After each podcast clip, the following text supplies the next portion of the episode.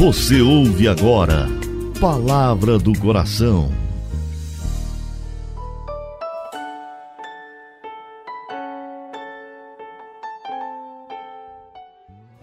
Em nome do Pai, do Filho e do Espírito Santo. Amém. Meu Senhor e meu Deus, eu creio firmemente que estás aqui, que me vês, que me ouves. Adoro-te com profunda reverência. Peço-te perdão dos meus pecados e graça para fazer com fruto esse momento de oração. Minha Mãe Imaculada, São José, meu Pai e Senhor, meu anjo da guarda, intercedei por mim.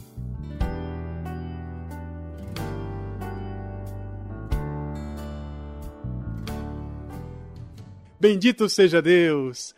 Devemos louvá-lo sempre, de modo especial hoje, e você seja agora abraçado, envolvido pela poderosa proteção do Senhor. Então, é oportuno que hoje eu e você retomemos o propósito de caminhar na vontade de Deus. Vamos para a próxima meditação.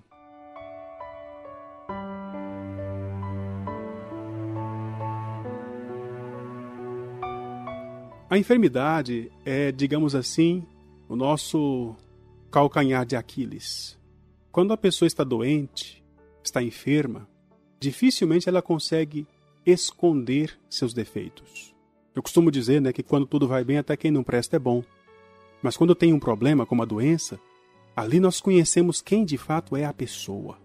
Se a pessoa tem alguma virtude, ela se torna ainda mais visível na hora do sofrimento, na hora da enfermidade. E se ela não tem virtude, isso também vem à tona na hora da enfermidade.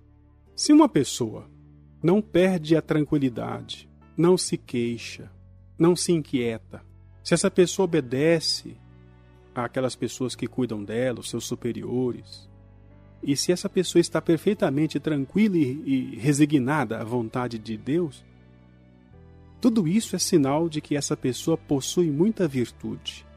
Mas o que falar daquele doente que é reclamão, que briga até com aqueles enfermeiros ou os cuidadores, que fica dizendo que não é bem tratado, que as suas dores são insuportáveis, que nada melhora, que o médico é um ignorante e que algumas vezes chega ao absurdo de se queixar que a mão de Deus pesa sobre ele.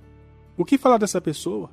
São Boaventura, que era filho espiritual de São Francisco, escreveu que o seu pai fundador, São Francisco, encontrando-se doente, com vários sofrimentos, escutou um de seus filhos dizer: Pai, pede para Deus que te trate com mais bondade, porque parece que a mão de Deus está pesada demais sobre o Senhor. Ao escutar isso, São Francisco gritou: Se eu não soubesse que o que você fala vem da sua simplicidade, até da sua ignorância, nunca mais queria ver você perto de mim. Porque nunca, jamais devemos repreender as decisões divinas. Olha só que seriedade. Nunca recusar, reclamar, das decisões divinas. Deus não quer a doença de ninguém, Deus não quer o sofrimento de ninguém, Deus não quer a morte de ninguém. Doença, sofrimento e morte são consequências do pecado. E o pecado entrou na humanidade contra a vontade de Deus. Só que Deus é tão bom, tão soberano, tão poderoso, que pode e quer usar até mesmo as consequências do pecado para pelo menos salvar a alma. E é isso que nós estamos aprendendo com as histórias dos santos. Contei isso, né, da história de São Francisco, mas não acabou por aí não. O São Bernardo diz que depois que ele disse isso, deu essa resposta para o seu filho espiritual, ele se jogou da cama no chão, beijando o chão e disse: Mil graças te sejam dadas ao Senhor pelo sofrimento que o Senhor me permite viver. Peço-te que me mandes um maior, se essa for a tua divina vontade. Desejo que me aflijas e não me poupes na menor coisa, porque o cumprimento da tua vontade é o maior desejo do meu coração. É a maior consolação que posso receber nessa vida. Meu Deus, observa aí a seriedade de viver na vontade do Senhor. Esta conformidade, ela eh, se pode conectar também com os momentos em que nós vivemos o luto, a perda de pessoas que promovem nosso bem temporal, nosso bem espiritual. Pessoas bastante devotas são muitas vezes atingidas exatamente nesse ponto, na hora do luto, porque não aceitam com resignação a determinação divina. A nossa alegria, a nossa santificação procede sempre de Deus e não procede dos nossos superiores e diretores espirituais.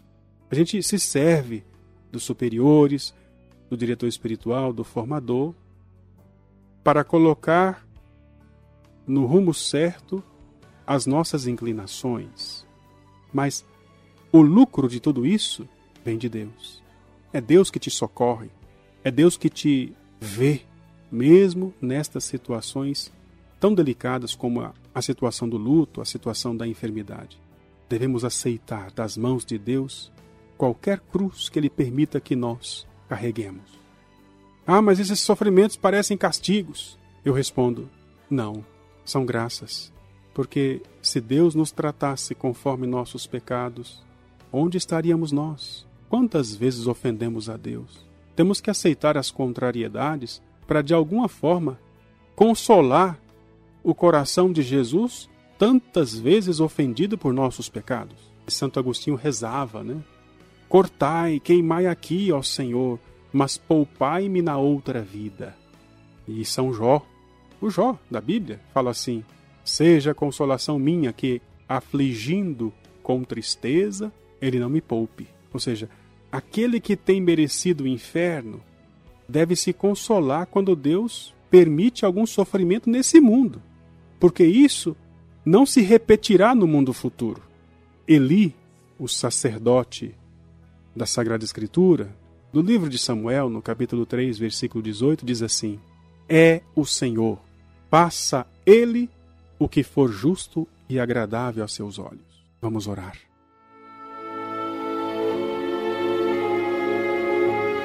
Querido Deus e Pai, obrigado pela vida, pela saúde, Obrigado pelo sofrimento.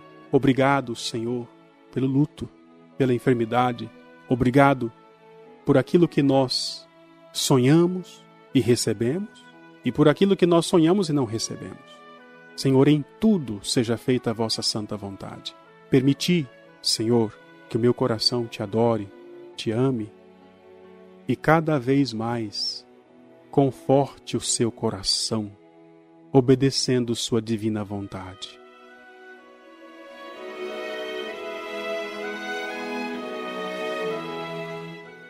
Dou-te graças, meu Deus, pelos bons propósitos, afetos e inspirações que me comunicastes nesta meditação.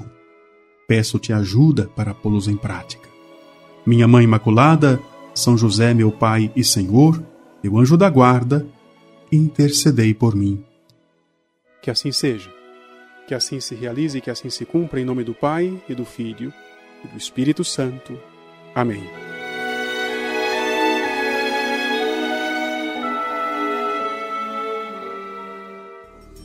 Você ouviu Palavra do Coração